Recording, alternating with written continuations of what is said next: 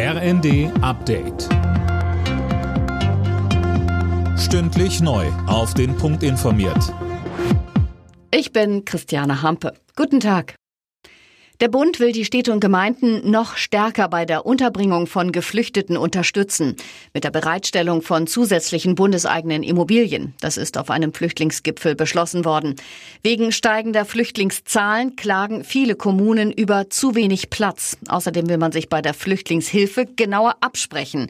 Bundesinnenministerin Faeser. Wir haben heute weiterhin konkret verabredet, dass wir eine gemeinsame digitale Plattform von Bund, Ländern und Kommunen starten.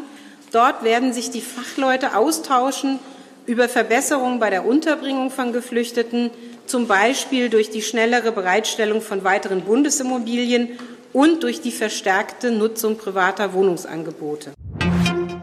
Kanzler Scholz ist sehr zufrieden mit den Vorschlägen der Gaspreiskommission. Sie seien eine sehr gute Grundlage, um die Preise zu senken, so Scholz in Berlin.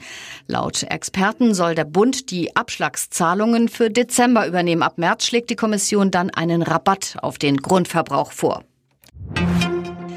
US-Präsident Joe Biden hat der Ukraine weitere Militärhilfe versprochen.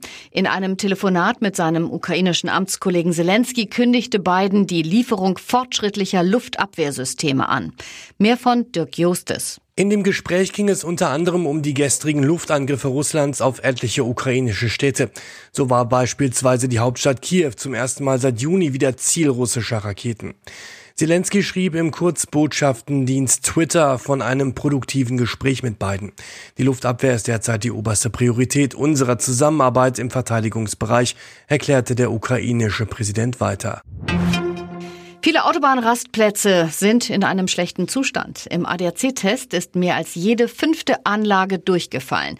Die Tester hatten bundesweit 50 unbewirtschaftete Rastanlagen entlang der längsten deutschen Autobahn unter die Lupe genommen.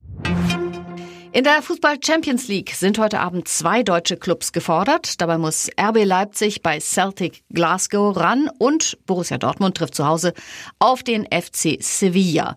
Die Hinspiele letzte Woche hatten beide Bundesligisten gewonnen und beide Partien beginnen um 21 Uhr. Alle Nachrichten auf rnd.de